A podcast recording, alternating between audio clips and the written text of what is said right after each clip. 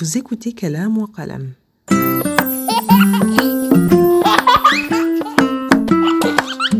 Apprendre une langue, c'est découvrir le monde autrement.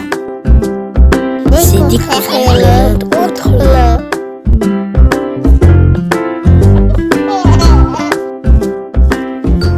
Ahlan wa sahlan. Bonjour et bienvenue sur Kalam wa Qalam, le podcast de la librairie arabe des enfants. Avec Kalam wa Qalam, je vous propose des lectures, des interviews, des contenus pédagogiques, des discussions et des conseils pour enseigner l'arabe aux enfants francophones.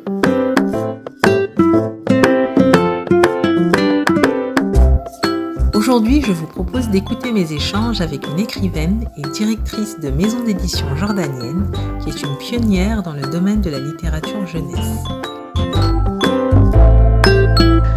أنا سعيدة أن أقول أن عددا كبيرا من الكتب ترجمت إلى اللغات المختلفة ترجمت إلى اللغة الإنجليزية الفرنسية الإيطالية التركية اليونانية وماذا أيضا macédonienne.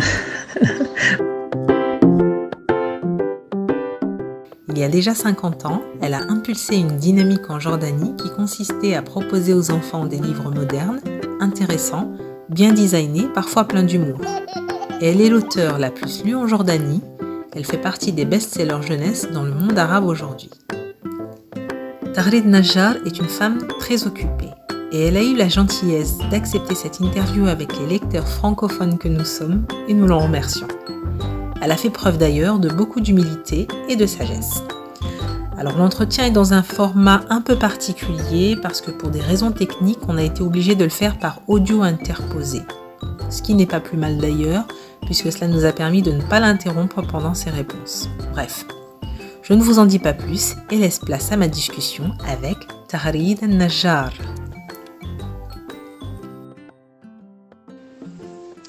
أهلا وسهلا بكم يا أستاذة تغريدة النجار. نشكركم يا أستاذة على حضوركم معنا في هذا البرنامج الأول للمكتبة العربية للأطفال. كما تعلمين يا أستاذة تغريد مكتبتنا موجهة للأطفال الغير الناطقين باللغة العربية والمتعلمين لها في بلاد الغرب. فيسعدنا كثيرا أن نرحب بك يا أستاذة تغريد وأن نبدأ بك في هذا البرنامج وفي مع هذا الاستجواب. أولا هل يمكنك يا أستاذة أن تقدمي لنا نفسك وأن تعطينا نبذة من مسيرتك العملية؟ أنا كاتبة قصص أطفال منذ مدة طويلة أكثر من أربعين عاما.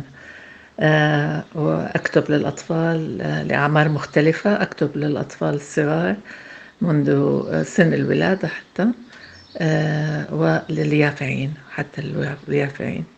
في عام 1996 أسست دار نشر وهي دار السلوى للدراسات والنشر.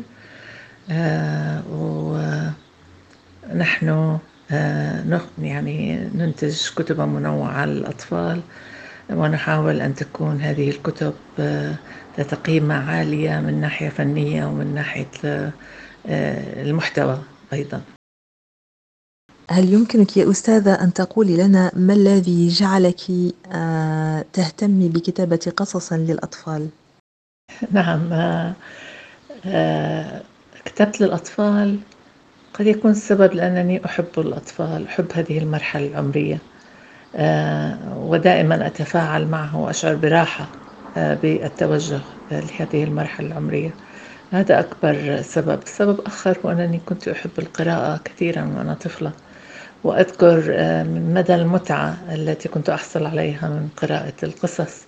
وكنت أتمنى أن أتمكن في يوم من الأيام أن أكتب قصصا تعطي نفس المتعة للأطفال الآخرين. هل من الممكن أيضا يا أستاذة أن تقولي لنا ما هي أول الكتب التي قرأتيها في طفولتك؟ من أول الكتب التي أذكر أنني قرأتها كانت قصة البطة السوداء. وهي أثرت في هذه القصة كثيرا. وكنا في طفولتنا أيضا نقرأ مجلات كثيرة. ننتظر المجلة بفارغ الصبر منها مجلة السندباد ومجلة مجل ميكي وسمير ومجلات أخرى. كان لها دورا كبيرا في حياتنا. كيف يمكنك أستاذة تغريد أن تصفي علاقتك بالكتابة وما هي المواضيع التي تهتمين بها كثيرا؟ أشعر أن الكتابة أصبحت جزءا لا يتجزأ مني ومن شخصيتي وعادة أكتب عن المواضيع التي تهمني أو تؤثر في وأخذ أفكاري من الأمور التي حولي فالأفكار حولنا في كل مكان. قد يكون الإنسان في الشارع ويلاحظ شيئا معينا ويصبح هذا قصة مثيرة. فبصراحة هذه هي أكثر شيء هي التجربة الشخصية التي تحثني على كتابة قصة ما. فأنا لا أبدأ مرات أنا لا أبدأ من فكرة أنني أريد أن أكتب مثلا عن موضوع معين لا أبدأ من هذه النقطة لا أبدأ من مثلا أريد أن أكتب عن الصداقة. ولكن هذه المفاهيم تظهر بشكل طبيعي عند كتابة القصة. وقد يكون ما يثيرني لكتابة قصة صورة رأيتها أو شيء ما. مثلا في عندي قصة اسمها البطيخة عن بطيخة تكبر وتكبر. وكتبت هذه القصة بعد أن رأيت بطيخة كبيرة في في السوق في سوق الخضار. ولكن فكانت قصة خيالية وكان جزء من هذه القصة أنها تتكلم عن تنوع في الطعام. ولكن لم أبدأ من هذه النقطة لم أبدأ كتابة القصة من التنوع. عن الطعام كنت أريد أن أسألك يا أستاذة تغريد لقد ترجمت كتبك في لغات عديدة ما هي الكتب؟ هل يمكنك أن تقولي لنا ما هي الكتب التي ترجمت وكيف كان استقبالها من طرف الجمهور الأجنبي؟ أنا سعيدة أن أقول أن عددا كبيرا من الكتب ترجمت إلى اللغات المختلفة ترجمت إلى اللغة الإنجليزية الفرنسية الإيطالية التركية اليونانية وماذا أيضا مسودونية وغيرها. نسيت بعض اللغات. وكان هذا الموضوع يعني كنت سعيدة بالترجمة لسبب لسبب واحد هو أنه كثير من الأوقات يعني الناس ينظرون إلى الكتابة باللغة العربية وكأنها شيء أقل مستوى من الكتابة أو قراءة الكتب باللغات الأخرى. فعندما كتبنا تصبح تترجم هذا يؤكد لجمهورنا أن كتبنا أيضا هي عالمية وممكن أن يعني تفهم ويستمتع بها جمهور واسع و يعني وصلنا بعض التعليقات على الكتب من من جمهور ويمكن الواحد إنه يشوفهم على على الإنترنت. فكان الاستقبال جيدا جدا لهذه القصص من يعني الجمهور الأجنبي أيضا. من الممكن أيضا يا أستاذة من فضلك أن توضح لنا عملك مع المصممين والرسامين. العمل مع المصممين والرسامين تقوم به دار النشر وأنا أبدي رأيي فهذا تخصص دار النشر. نحن نتعاقد مع الرسام المناسب للنص المناسب فلكل نص له رسام معين. يعني في رسامة رسمت لنا الكثير من الكتب وهي الرسامة اللبنانية مايا فداوي مايا عندها روح فكاهة عالي فدائما عندما يكون عندنا نص فيه فكاهة ويحتاج إلى ذلك نختار الرسامة مايا فداوي وأحيانا أخرى نختار رسام آخر عنده رمزية كبيرة في الرسم. فكل نص يعني نحتاج أن نجد الرسام المناسب الذي يناسب هذا النص أو هذه القصة. وعادة نعطي المجال للرسام لأن يبدي أو يظهر لنا رؤيته للنص. ففي أول مرحلة لا نتدخل في عمله. نعطيه النص أو نعطيها النص ونترك المجال لأن يظهر لنا كيف فهم النص وما هي رؤيته للنص.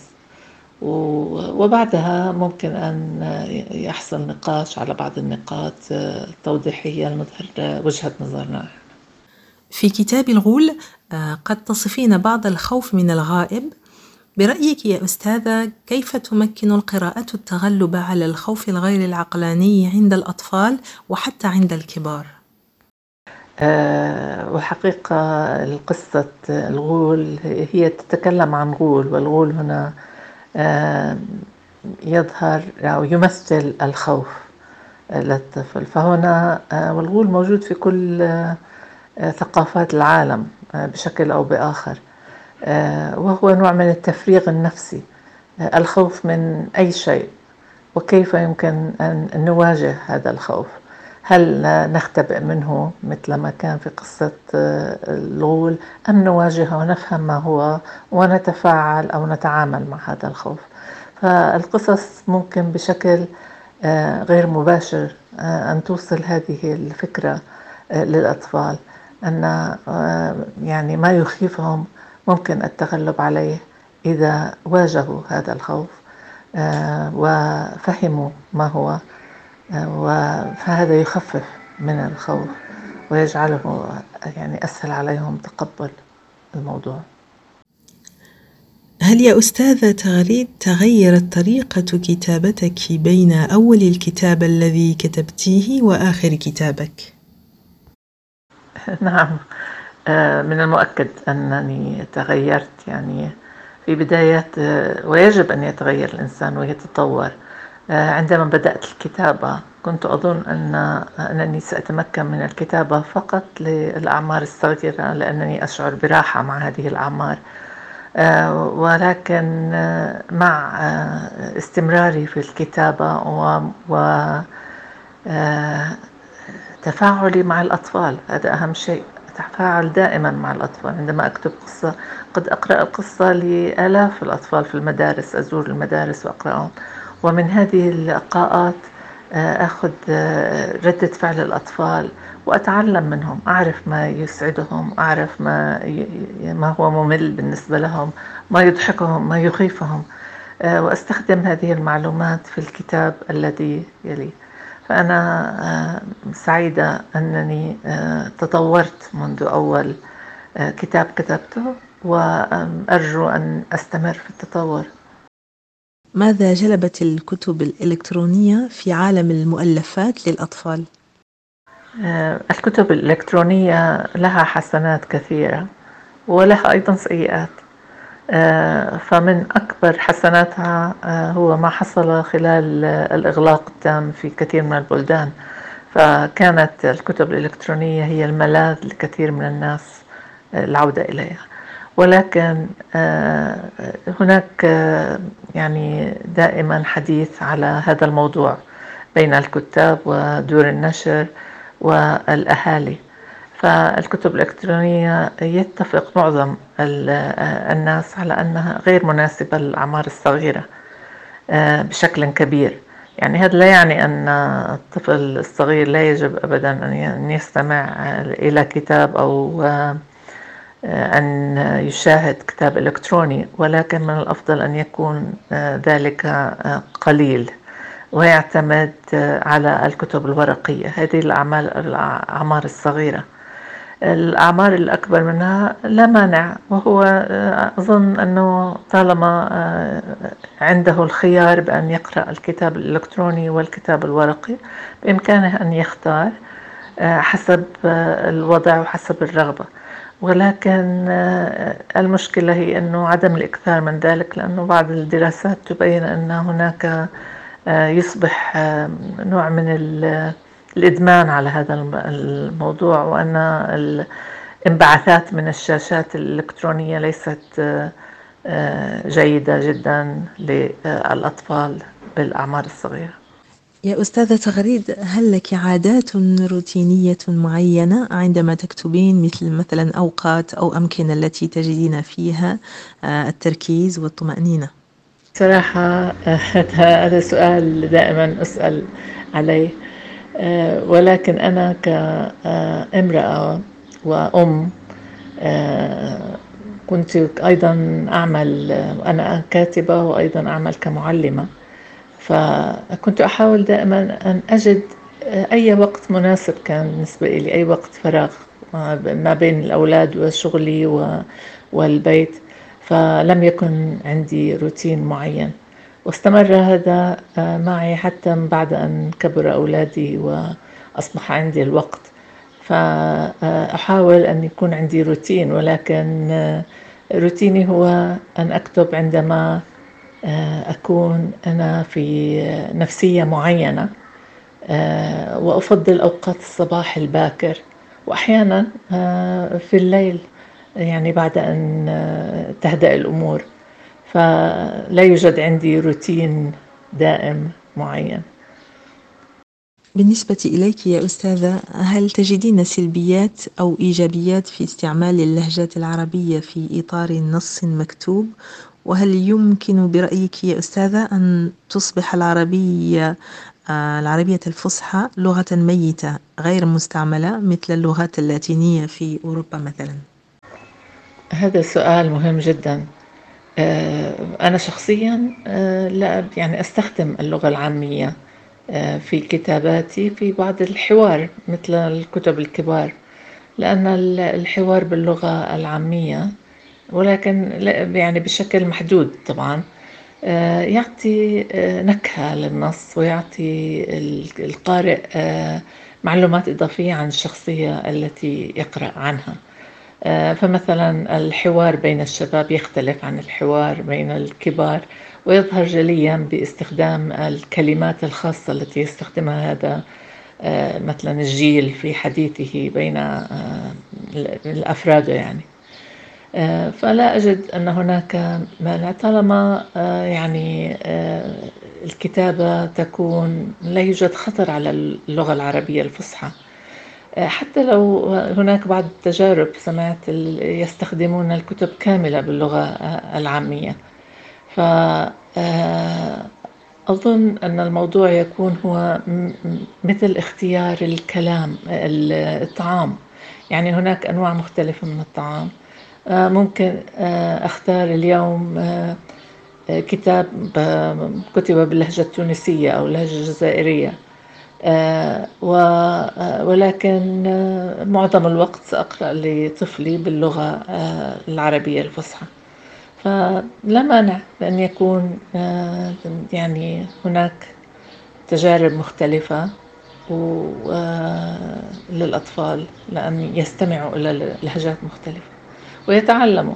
يعني لهجة يعني من الأفلام هلا عندما نشاهد الأفلام تعلمنا كثيرا من اللهجة كلمات من اللهجة التونسية ومن اللهجة من مسلسلات أو برامج تلفزيونية وهذا جميل أستاذة تغريد ما هو أصعب شيء في الكتابة وفي إدارة وتسيير دارا للنشر؟ أصعب شيء في إدارة دار النشر للأطفال هو أن يعني قد يكون هو توزيع الكتب في البلاد العربية لأنه عندما ننتج كتبا نحب أن تكون متوفرة في جميع أنحاء العالم ولكن وبالأخص في الدول العربية. فهذا يحزنني لأنه لا نقدر أن نصل لبعض البلدان بسبب صعوبة الشحن وغلاء ثمنه. فهذه الصعوبات تواجهها معظم دور النشر في البلاد العربية وليس فقط دور نشر الأطفال. أي شخصية من شخصيات قصصك قصصك عفوا تجدينها أكثر اشتباها وقربا لشخصيتك؟ حلو السؤال. أظن أن كل شخصية فيها بعض من شخصيات لا يوجد هناك شخصية واحدة تشبهني تماما. ولكن أنا أميز في كل شخصية شيء شيء يعني يمثلني فلنقول أن في كل شخصية من شخصيات كتبي هناك ما يمثلني هل ترغبين يا أستاذة تغريد في كتابة نوع آخر للأطفال مثل مثلا كوميكس أو في كتابة قصص للكبار؟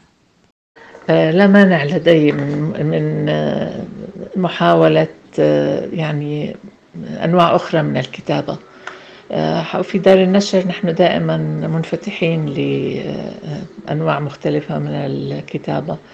مؤخرا هذا يعني أنتجنا كتاب الصامت وهذا شيء جديد علينا. اهتم به الناشرون يعني أعطوه اهتماما. وحتى صار دخل في المسابقات المحلية كمان. والإقليمية. وأيضا نحاول دائما أن ندخل كل جديد نجده مناسبا لدار النشر. بالنسبة لي أنا كتبت للأطفال وكنت أقول أبدا لن أكتب لليافعين ولكن الحمد لله كتبت لليافعين ونجحت الحمد لله في هذا. فلا أدري يوما ما ممكن أن أكتب للكبار أيضا. هل سبق لك يا أستاذة أنك كتبت كتابا ولم تنشريه؟ يعني هناك بعض النصوص التي أكتبها ولأني أكتب النص وأتركه لمدة ثم أعود إليه وأتركه لمدة أخرى وأعود إليه حتى أشعر أنه أنه مناسب ويمثل كتاباتي وبعدها أحاول أن أنشره فمن الصعب يعني إذا بعد كل هذه المدة لم أكن راضية عن النص مئة بالمئة لن أنشره ما هي النصيحة التي يمكنك أن تعطيها للأطفال في بلاد الغرب؟ الأطفال الذين يتعلمون اللغة العربية أو يرغبون في تعليمها ويجدونها أحيانا صعبة. أفضل نصيحة هي القراءة. والاستماع للقصص. هناك العديد من الوسائط هذه الأيام. ممكن أن يقرأ النص ممكن أن يستمع للنص ممكن أن يرى النص. فكل هذه تساعد الأطفال في بلاد الغربة على الاستماع والتعود على طريقة الكلام وعلى اللغة وعلى على المفردات الجديدة. فيعني من هذه من أفضل الأشياء. أي كاتب حتى إذا كانوا يريدون التعلم أو أن يصبحوا كتابا دائما أنصحهم بقراءة الكثير من الكتب. شكرا لك أستاذة تغريد. فهذا شرف كبير لمكتبتنا أن تستضيفك في برنامجنا كلام وقلم. شكرا لك. شكرا لكم. واستمتعت جدا جدا بهذه الأسئلة. جعلتني أفكر. مرة ثانية بكل شيء أقوم به وأنا سعيدة أكون معكم وأتمنى لكم أفضل الأوقات مع اللغة العربية Voilà, c'est la fin de cet épisode où nous recevions Tahrid al-Najjar. Comme vous avez pu le voir, Tahrid est une femme vraie, attachante et simple en dépit de sa notoriété. Probablement parce qu'elle a côtoyé et côtoie encore aujourd'hui beaucoup d'enfants dans différents pays, et on sait à quel point les enfants ne s'encombrent pas de faux sentiments. Nous espérons que vous avez apprécié cet épisode. Si c'est le cas, n'hésitez pas à nous en faire part. À très bientôt sur Kalam Qalam.